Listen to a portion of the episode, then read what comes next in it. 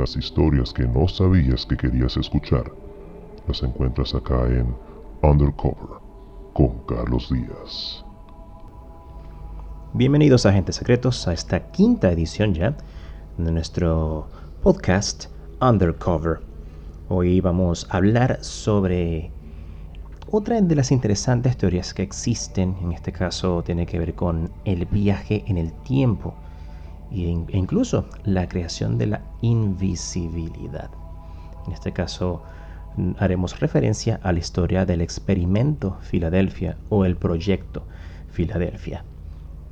Era el verano de 1943, dos años después de la participación de los Estados Unidos en la Segunda Guerra Mundial, y se estaba librando una sangrienta batalla naval entre los destructores estadounidenses y los famosos submarinos eh, de los nazis.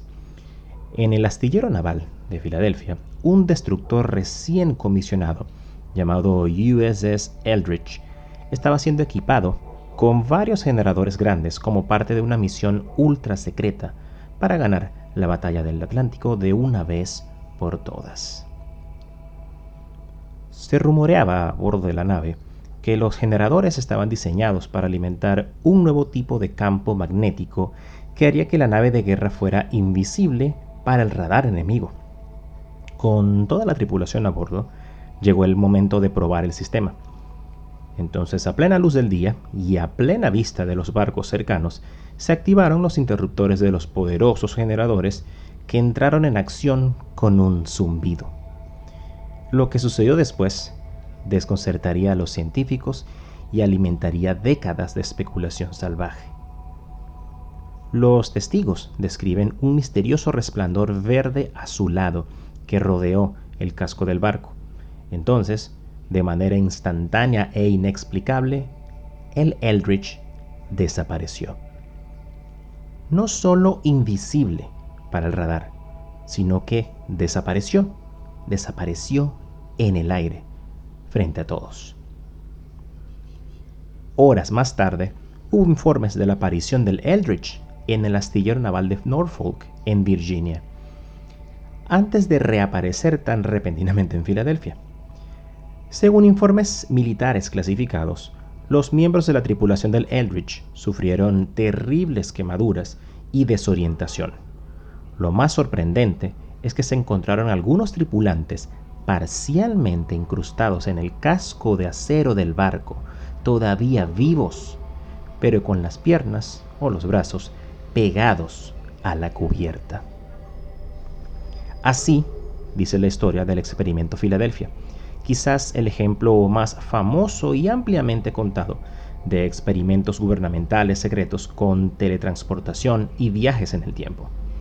Más de 70 años después, a pesar de la ausencia de evidencia física o testimonio que lo corrobore, el experimento Filadelfia sobrevive como un hecho en las mentes de los aficionados a lo paranormal y teóricos de la conspiración. Para comprender cómo funciona realmente el experimento Filadelfia, debemos aprender sobre los hombres que sacaron a la luz el secreto celosamente guardado, explorar la respuesta sospechosa del gobierno a sus revelaciones, como siempre, y obtener una versión muy diferente de la historia de un tripulante sobreviviente del Eldridge. Casi todo lo que entre comillas, sabemos sobre el experimento Filadelfia y la supuesta teletransportación del USS Eldridge surgió de la mente y pluma de un pintoresco personaje llamado Carl M. Allen, más conocido por su seudónimo Carlos Miguel Allende. En 1956, Allende envió la primera de más de 50 cartas escritas a mano al autor y astrónomo aficionado Morris K. Jessup, quien un año antes había publicado un libro autoinvestigado llamado El caso del ovni. En sus cartas, Allende criticó la comprensión ingenua de Jessup de la teoría del campo unificado, que Allende afirmó haber sido enseñada por el mismísimo Albert Einstein. Una teoría de campo unificado que nunca ha sido probada por Einstein o cualquier otra persona. Intenta fusionar las fuerzas de la gravedad y el electromagnetismo en un campo fundamental. Para probar que existía una teoría de campo unificado, Allende ofreció a Jessup su relato de testigo ocular desde un barco cercano de la desaparición del Eldridge del astillero naval de Filadelfia en 1943. La carta de Carlos Allende a Morris Jessup, que explica cómo el ejército estadounidense utilizó las revelaciones de Einstein para teletransportar a un destructor naval completo y su tripulación, registró la primera mención del experimento Filadelfia. Ningún otro testigo de la tripulación del Eldridge o de los barcos cercanos se había presentado en los 13 años transcurridos desde el presunto evento. Jessup intentó una investigación seria de las afirmaciones de Allende, pero se sintió frustrado por la incapacidad del misterioso autor de la carta para presentar pruebas físicas. Jessup estaba listo para abandonar la investigación por completo cuando dos oficiales de la Oficina de Investigación Naval de la Marina lo contactaron en 1957. De acuerdo con una hoja de información publicada por la ONR, los dos oficiales estaban respondiendo a un paquete extraño que recibieron en 1956. Contenía una copia del libro OVNI de Jessop, anotado con notas manuscritas eh, que afirmaban tener un conocimiento avanzado de la física que vinculaba la tecnología extraterrestre con los avances en la tecnología unificada, o la teoría de campo. Aunque las notas garabateadas debían parecer que provenían de tres autores diferentes, al menos uno, tal vez un extraterrestre, Jessup reconoció instantáneamente que las escrituras pertenecían a Carlos Allende. Por razones inexplicables, los oficiales de la ONR publicaron 127 copias del libro anotado, utilizando un contratista militar de Texas llamado Varo Manufacturing. Las copias transcritas de las llamadas ediciones Varo, ya sean reales o falsificadas, se convertirían luego en valiosos artículos de colección para los teóricos de la conspiración, como era de esperarse. Lamentablemente, la historia de Jessup dio un giro trágico. Lesionado, en un accidente automovilístico y separado de su esposa, Jessup se suicidó en 1959. Carlos Allende vivió hasta 1994 enviando cartas esporádicamente a cualquiera que escuchara su fantástica historia del experimento Filadelfia. Durante décadas, Carlos Allende, también conocido como Carl Allen, fue el único testigo de los supuestos eventos sobrenaturales que rodearon el experimento Filadelfia de 1943. Carlos afirmó haber estado estacionado en el SS Andrew Forsyth, un buque atracado en el astillero naval de Filadelfia, con una vista clara del Eldridge, cuando éste desapareció. Mucho más tarde, después del estreno de la película de 1984, El experimento Filadelfia, un hombre llamado Al Bilek se presentó afirmando haber participado personalmente en el experimento secreto. Dijo que le habían lavado el cerebro para olvidarlo. Solo después de ver la película de, en 1988, sus recuerdos reprimidos, según él, regresaron. A pesar de las afirmaciones insistentes y en constante evolución de ambos hombres, fue el testimonio de un tercer testigo lo que finalmente arrojó algo de luz sobre lo que realmente pudo haber sucedido en Filadelfia durante ese verano de guerra de 1943. En 1994, el astrofísico y ufólogo nacido en Francia Jacques F. Valley publicó un artículo en el Journal of Scientific Exploration llamado Anatomía de un engaño, el experimento de Filadelfia 50 años después. Al escribir un artículo anterior sobre el experimento Filadelfia, Valley pidió a los lectores que lo contactaran si tenían más información sobre el presunto evento. Fue entonces cuando Valley recibió una carta de Edward Dudgeon, quien sirvió en la Marina de los Estados Unidos desde 1942 hasta 1945. Dudgeon había servido en el USS Engstrom, que estaba atracado en el dique seco en el astillero naval de Filadelfia durante el verano de 1943. Dudgeon era un electricista en la Armada y tenía pleno conocimiento de los dispositivos clasificados que estaban instalados tanto en su barco como en el Eldridge, y dijo que estaban allí al mismo tiempo. Lejos de ser motores de teletransportación diseñados por Einstein o extraterrestres, los dispositivos permitieron a las naves codificar su firma magnética utilizando una técnica llamada desmagnetización. La nave fue envuelta en grandes cables y atacada con cargas de alto voltaje.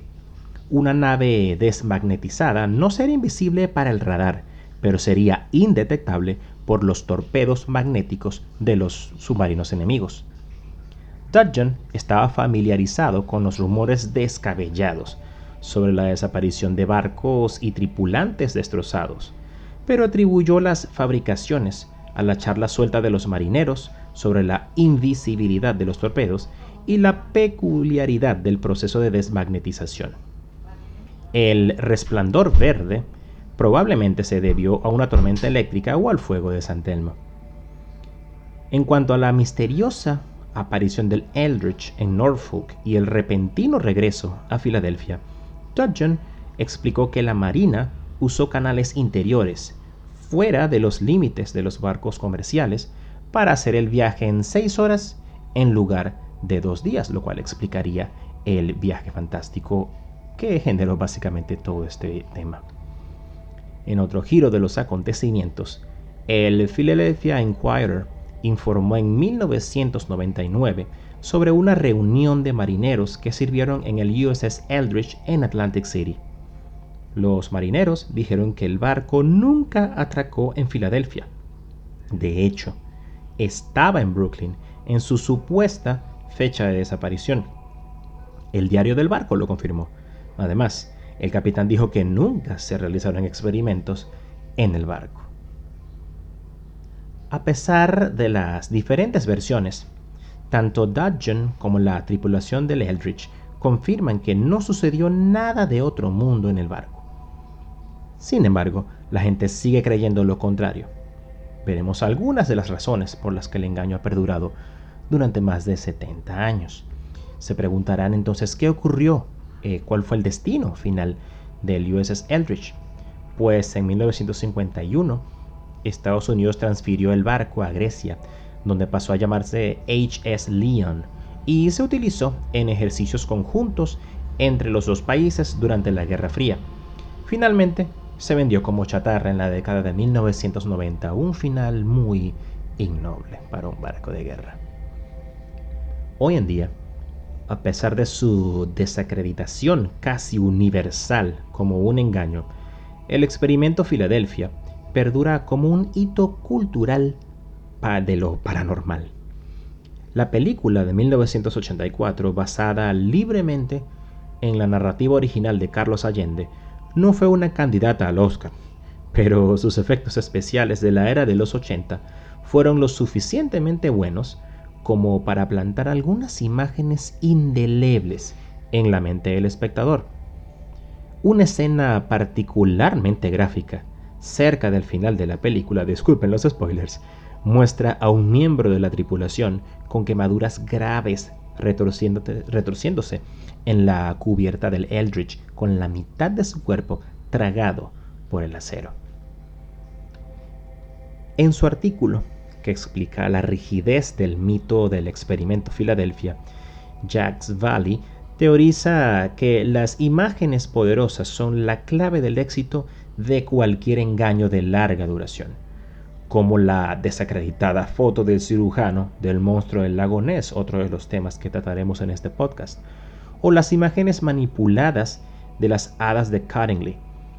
Fueron las claras imágenes mentales de un barco desapareciendo y los tripulantes destrozados lo que ayudó a capturar la imaginación del público como siempre. La verosimilitud de la historia del experimento Filadelfia también se ve reforzada por la desconfianza generalizada hacia los militares y el gobierno federal, que han admitido haber realizado experimentos poco éticos con sus propios soldados y ciudadanos. Las afirmaciones reciben una mayor legitimidad al invocar los nombres de científicos brillantes como Einstein y asociar la tecnología secreta con una teoría científica que permanece fuera de nuestro alcance. Aunque la ONR dijo que nunca se han realizado experimentos sobre la invisibilidad y que tales experimentos solo podrían suceder en la ciencia ficción, los verdaderos creyentes piensan que este es un caso más en el que el gobierno está realizando un encubrimiento. A pesar de que han surgido más pruebas sobre la verdadera identidad de Carlos Allende o Carl M. Allen, un vagabundo carismático con una serie de problemas mentales, el experimento Filadelfia se niega a morir. Incluso ha generado un mito relacionado llamado el Proyecto Montauk. En esta versión ambientada en una base de la Fuerza Aérea de la época de los 80, de la década, perdón, de los 80, el gobierno aprovechó el éxito del experimento Filadelfia para manipular el flujo del tiempo. Es otro tema interesante que les recomiendo que busquen agentes secretos. No se puede reprimir un buen engaño. La historia del experimento Filadelfia tiene todos los signos característicos de una mentira. ¿Cuáles serían? Un solo testigo, un complot secreto del gobierno, revelaciones pseudocientíficas, posiblemente de fuentes extraterrestres. Es una maravilla que esto se haya popularizado y mucho más aún que haya resistido durante décadas. Sin duda, Internet una vez más ha hecho su trabajo. Hay docenas de sitios web con los que me encontré a la hora de buscar información para este tema muchos, muchos de ellos bastante dudosos, de los dedicados a los hechos ocultos y que solamente se encargan de esparcir fake news.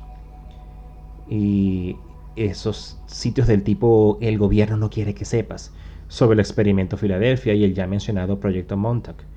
Cualquiera que se atreva a desacreditar a los estafadores es desacreditado a sí mismo supuestamente desenmascarado como un títere de la CIA o un cómplice pagado. Pero, ¿qué creen ustedes, agentes secretos? Ahora que les he comentado sobre este caso del experimento Filadelfia, si llegaron a ver la película o si tenían cierta noción de que algo como esto habría ocurrido, ¿creen ustedes que fue real? ¿Creen ustedes en estos experimentos sobre los viajes en el tiempo y la creación de la invisibilidad?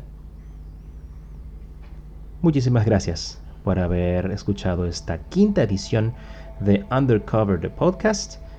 Recuerden que pueden seguirme en las redes sociales, tanto en Twitter como en Instagram, como arroba teachersama. Les habló Carlos Díaz. Muchísimas gracias a ustedes una vez más. Esto fue Undercover the Podcast. Hasta el próximo domingo. Que descanses.